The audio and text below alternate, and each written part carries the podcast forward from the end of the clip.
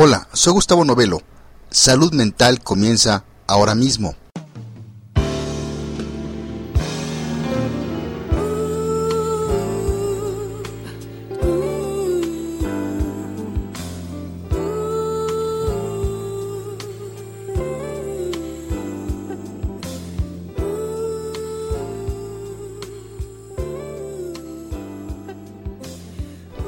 Doy la bienvenida al episodio de Salud Mental número 50.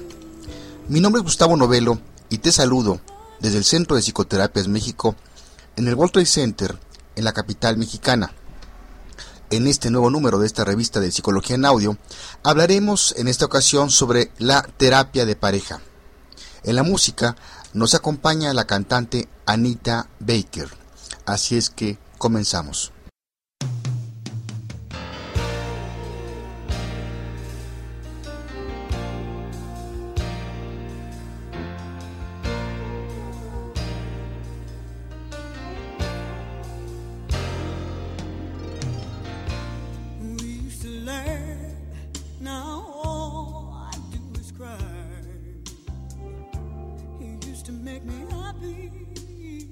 La terapia de pareja, también denominada psicoterapia de pareja, es el tratamiento clínico psicológico que se brinda a ambos miembros de una relación sentimental, en su condición de enamorados, novios, esposos, convivientes, separados y o divorciados, por parte de un psicoterapeuta o terapeuta profesional debidamente capacitado y facultado por los respectivos organismos oficiales reguladores del país donde ejerce su profesión. La terapia de pareja se originó en Alemania en los años 20 como parte del movimiento eugenístico. Los primeros institutos de terapia de pareja en los Estados Unidos se crearon en los años 30, parcialmente en respuesta a los centros médicos alemanes de consejería matrimonial. En los Estados Unidos, los promotores fueron Paul Popenow, Robert Lato Dickinson, Abraham y Hannah Stone. No fue hasta los años de 1950 que los terapeutas empezaron a tratar los problemas psicológicos en el contexto de la familia. Por lo tanto, la terapia de pareja como un servicio profesional es un fenómeno reciente. Hasta finales del siglo XX, la labor de consejería para parejas la realizaban informalmente amigos cercanos, familiares o consejeros religiosos, los psiquiatras, psicólogos, consejeros y trabajadores sociales trataban principalmente problemas psicológicos individuales en un entorno médico y psicoanalítico. A raíz de la creciente modernización en muchas partes del mundo y el continuo cambio hacia familias nucleares aisladas, se está optando por recurrir a terapeutas de pareja o consejeros matrimoniales. Como en cualquier relación interpersonal, la relación de una pareja, ya sea de noviazgo y sobre todo de matrimonio, puede pasar por momentos de enojo, tristeza, dificultad, duda, además de compartir las responsabilidades y compromisos que forman su núcleo familiar. La terapia de pareja les ayuda a funcionar mejor, incluso superar los posibles problemas que se presenten. En el matrimonio se puede vivir procesos de distancia, infidelidad, pérdida de, de algún tipo, maltrato o abuso, o simplemente terminar el matrimonio. Cual sea la situación, es importante que si no es posible superarlos por sí mismos, se recurra a buscar ayuda.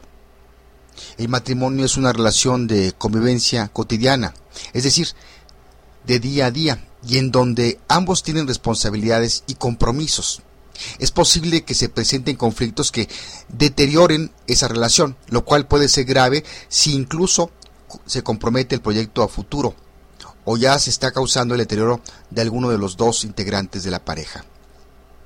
La convivencia debe estar basada principalmente en confianza y comunicación, lo cual permita que se integren y compartan un proyecto de vida en común. Estos conflictos pueden llegar al índole de la convivencia sexual, donde alguno de los dos o los dos pueden ya no encontrar el gusto y placer de compartir sus encuentros. La pasión y el cariño podrían ya no estar presentes, llegando incluso a perder el interés en la pareja del todo. un acercamiento sexual tenso, forzado y sobre todo sin amor puede ser hasta perjudicial. El hecho de que se le llame terapia de pareja no implica por fuerza que queda reservada solo a parejas o matrimonios. Cuando se vive un proceso de separación como el divorcio, también se puede recurrir a la terapia para entender de qué forma se está relacionando con la pareja, superar el duelo por la pérdida y la separación y estar preparados para vivir de mejor manera la próxima oportunidad que se presente de vivir una relación. Lamentablemente lo que es muy frecuente es el abuso y el maltrato ejercido dentro de la pareja. El abuso, el maltrato, no tiene que ser físico, nada más, puede ser emocional, psicológico o incluso sexual. Si una pareja vive una mecánica de abuso, los integrantes de la pareja podrían ser los últimos de darse cuenta. El abuso y maltrato que se presenta con más frecuencia es el físico, es decir, los golpes. Los golpes son siempre el primer paso el abuso y el maltrato crecen. Después de los golpes se pueden presentar heridas con armas, punzocortantes, fracturas y llegar hasta la muerte. Cuando hablamos de maltrato, los golpes son la manifestación física de ese maltrato. Sin embargo, no es necesario que se presenten para vivir una mecánica de maltrato. El abuso y maltrato psicológico y emocional pueden ser igual o hasta más perjudiciales que los golpes. La autoestima, la seguridad y la confianza, la personalidad, la mente, el alma y el corazón se rompen, se pierden. Cuando una pareja presenta problemas y ya no funciona como tal, existe un daño colateral. Los hijos, cuando existen, por supuesto. Los hijos aprenden más con el ejemplo que con cualquier palabra que se les pueda decir. Si una pareja está deteriorada, se presenta maltrato, golpes, insultos en general cualquier forma de abuso. Los niños aprenderán de ese ejemplo nocivo y empezarán a formar el modelo que en el futuro los llevará a repetir eso que aprendieron con el ejemplo de los padres. Toda pareja está expuesta a tener conflictos, claro. Las parejas tarde o temprano tendrán que afrontar problemas, de manera general los problemas se fortalecerán o debilitarán a la pareja dependiendo de los resultados que obtenga al enfrentar los problemas. Uno de los factores más importantes, pero que poco a poco se habla por la, la, pareja, es que los conflictos también son útiles, ya que permiten conocer los sentimientos y la satisfacción o insatisfacción de la relación, lo cual se traduce en que los conflictos, a medida de que se enfrentan hacen que la pareja se concilie y se haga más fuerte o se separe. Debemos considerar que es inevitable tener conflictos en las relaciones humanas y de pareja principalmente, sobre todo de lo que estamos tratando en este episodio. Lo que debemos es desarrollar la capacidad y la conciencia de que los conflictos pueden ser enfrentados y solucionados con esfuerzo, lo cual conduce al crecimiento y madurez de las personas y de la, relación en general y en particular la de la pareja. Solo que ahora, al vivir en una cultura de desecho, es fácil cambiar o sustituir casi todos los productos de las más diversas índoles y es algo que está agudizándose muy rápidamente, sobre todo las separaciones de las parejas. Tal parece que las parejas de antes solían durar más. Claro que existían otro tipo de condiciones, como son el que las mujeres no trabajaban y por lo tanto no tenían independencia. La educación era más restrictiva y la pareja se unía con la idea de que era para siempre. Después de esta pausa musical hablaremos sobre los factores que unen a una pareja.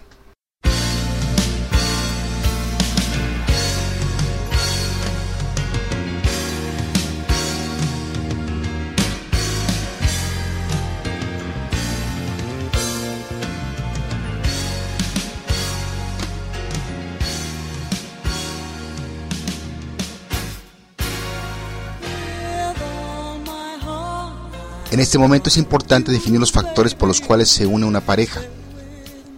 Los factores que intervienen para la integración de una pareja es la atracción, la coincidencia, la química, la intervención del cupido, como ves se le dice, la atracción magnética, otros también le pueden llamar el karma de vidas pasadas, el destino, etc. En un principio tenemos una postura flexible al elegir a la persona que podría ser nuestra pareja. La mayoría de las veces es la atracción personal la que influirá para formar una pareja. Algunas de las características de la atracción son la personalidad, nivel socioeconómico, nivel cultural, atributos físicos, edad, valores y filosofía ante la vida, seguridad y apoyo, expectativas conscientes e inconscientes. El problema es que no pensamos conscientemente en estos factores y mucho menos los hablamos. No decimos que esto es lo que esperamos de nuestra pareja, solo damos por hecho que así será. Casi siempre queda solo en nuestra mente y pareciera que mágicamente así se dará, lo cual desencadena muchos de los factores y separaciones de las parejas. Si consideramos por un momento que elegimos una pareja que en lo que cabe es la apropiada, aún así hay un sinnúmero de situaciones que provocarán problemas, conflictos y malas relaciones. Hay que tomar siempre en cuenta que todas las relaciones de pareja, ya sea por la convivencia, por la cercanía, por la razón que sea, siempre está presente el que existan conflictos, aún en las relaciones donde predomina el amor. Las fuentes más comunes de conflicto en las parejas actualmente son el dinero, la crianza, educación y planificación de los hijos, relaciones con las familias de origen de la pareja, diferencias de valores, diferencias de las expectativas sobre la, relación, diferencias en, en el placer sexual, tareas del hogar, estrés social, laboral y del hogar, amistades, malas comunicaciones, entre la pareja y los miembros de la familia. Desgraciadamente, crecemos en un mundo que nos permite crear y creer en una expectativa poco realista de la relación con una pareja o con otras personas y muchos de estos mitos son el amor durará por siempre en todos los tiempos. Mi pareja sabrá lo que yo quiero sin que se lo diga. El amor es suficiente para una buena relación sexual. Descubrirá lo que a mí me gusta la, relación sexual. Al casarme o vivir con una pareja tendré una persona con quien no voy a sufrir penas ni frustraciones. Mi pareja me aliviará las penas pasadas. Mi pareja siempre estará de mi parte y me defenderá de toda, a toda costa. Siempre me será fiel soportará mi carácter y malos humores que, de mi, que, puede estar yo presentando hacia mi pareja. Seremos inseparables, siempre estaremos juntos y lo compartiremos todo. Me hará la persona más feliz sobre la tierra. Sin embargo, estas son la base de los malos entendidos de la relación de pareja y son, por mucho, las causantes de la insatisfacción, frustración y debilitamiento y hasta pérdida de la pareja. Sin duda estos son factores que vamos armando de lo que oímos, vemos y sentimos desde que somos muy pequeños en nuestra familia de origen. Y surge la pregunta, ¿qué hacemos entonces? Sobre todo si ya tengo una pareja y estoy viviendo los estragos de esos conflictos. La incompatibilidad es común que surja cuando tomamos como pareja a una persona que conocemos superficialmente. Esto es que no nos permitimos ni el tiempo ni el espacio para conocer lo que más adelante saltará como verdaderamente defectos de la persona ante nuestros ojos y en el inicio de la relación solo nos aferramos a la parte atractiva o bonita de la relación. Esta es una etapa de poca reflexión que casi siempre se termina con los primeros conflictos. Pero existen parejas en donde alguno de los miembros se aferra a solo ver lo lindo de la otra persona. Si la incompatibilidad es una área menos importante, producirá menos insatisfacción y casi no afectará la relación. Sobre todo si se encuentra eh, una expresión al deseo de que a su vez sea aceptada por el otro miembro de la pareja. Después de esta pausa musical, abordaremos la manera de cómo se pueden superar los conflictos en la pareja.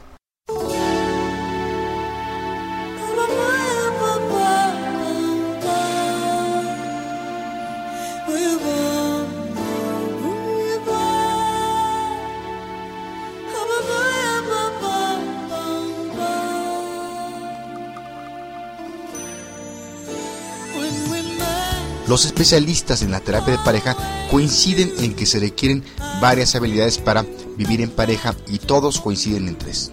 1. Comunicación efectiva. 2. Solución de conflictos. Y 3. Negociación ante los conflictos.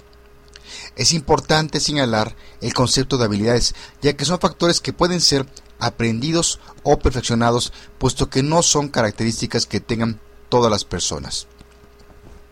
Otro aspecto importante es que estas habilidades se relacionan e impactan unas a otras. Empezaremos mencionando lo que es la comunicación efectiva, que es un estilo de relación con una comunicación que se denomina asertiva, el cual representa un equilibrio en la comunicación, a pesar de los roles de tipo pasivo-agresivo y pasivo-agresivo. La comunicación asertiva requiere de componentes como son la expresión positiva y o negativa, directa, honesta clara de los sentimientos, pensamientos, necesidades y opiniones, sin herir, humillar o faltar el respeto de manera intencional a la pareja. Es diferente de la llamada franqueza agresiva. Es importante que, que se dice verbal o de manera no verbal, cómo se dice, dónde se dice. Otros elementos son saber escuchar, dejar hablar al otro, no juzgar, ser flexible, ser razonable, disposición para lograr acuerdos, manejo del enojo propio de, o de la pareja, tolerancia a la frustración, manejo de las críticas, reconocimiento de los errores, las habilidades expuestas ayudan a canalizar adecuadamente las emociones, evitando que la pareja llegue a una relación destructiva donde se hagan daño consciente o inconscientemente, directa o indirectamente. El segundo punto, lo que son solución de conflictos.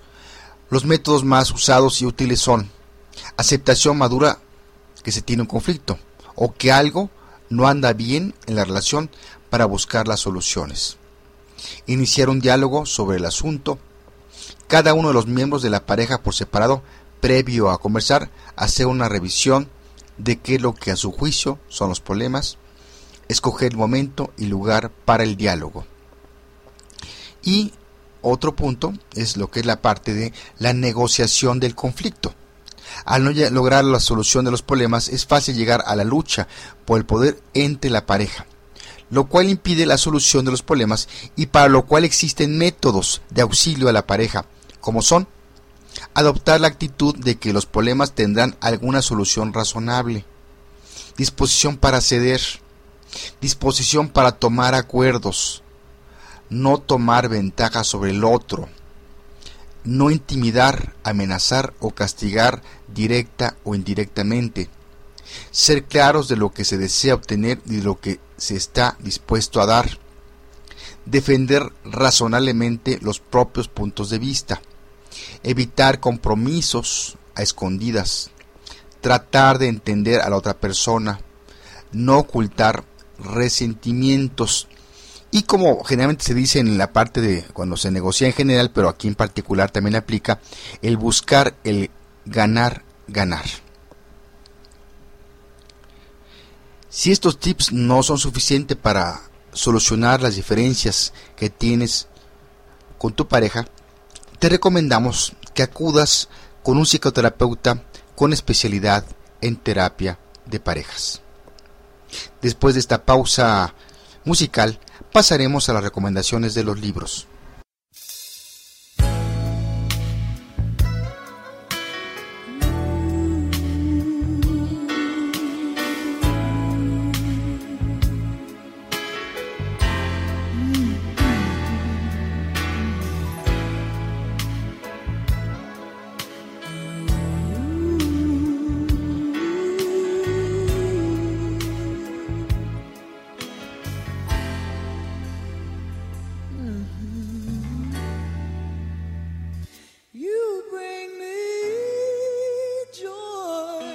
Bien, pues ahora pasaremos a dar algunas recomendaciones de libros.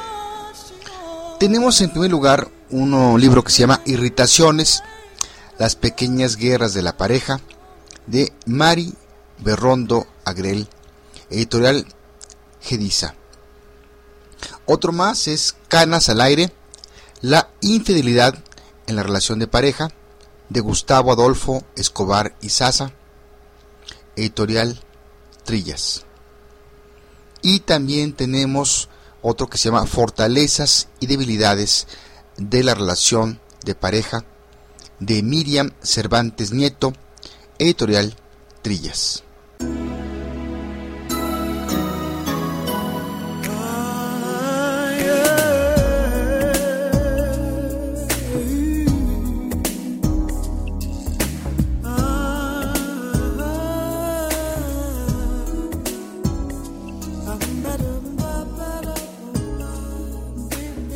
Llegamos al final de este episodio número 50. No sin antes decirte que nos puedes escribir o tener más información sobre el tema tratado en esta ocasión entrando a nuestro portal www.psicoterapias.mx o en www.poderato.com diagonal salud mental. Te dejo con la canción Giving You the Best That I Got con la cantante Anita Baker. Como un dato complementario, te puedo decir que Anita Baker es una cantante estadounidense de soul, influida por rhythm and blues, el jazz, el gospel y el pop tradicional. Baker, poseedora de una voz muy particular. Aunque nacida en Toledo, Ohio, creció como persona y musicalmente en Detroit, donde aprendió a cantar escuchando, entre otras, a cantantes de jazz como Sarah Vaughan, Nancy Wilson y Ella Fitzgerald. A los 12 años empezó a cantar en un coro gospel y a los 16 cantaba con varios grupos locales. En 1975 firmó con el grupo Chapter 8 que pronto consiguió un contrato con Ariola y publicó un disco en 1979. Sin embargo, al ser Ariola succionada por Arista, esta prescindió de los servicios de Anita.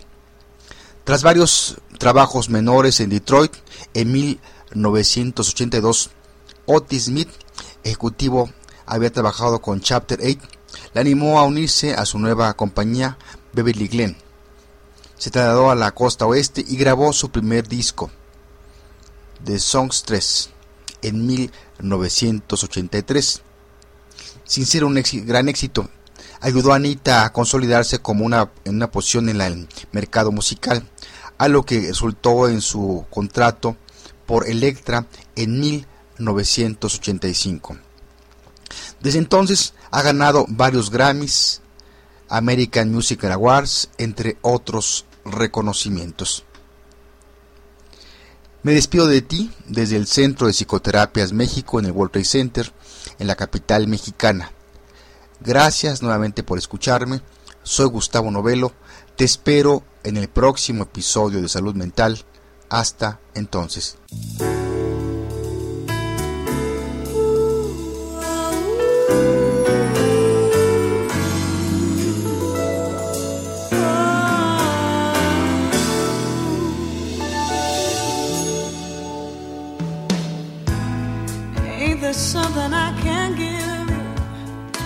in exchange for everything you give to me.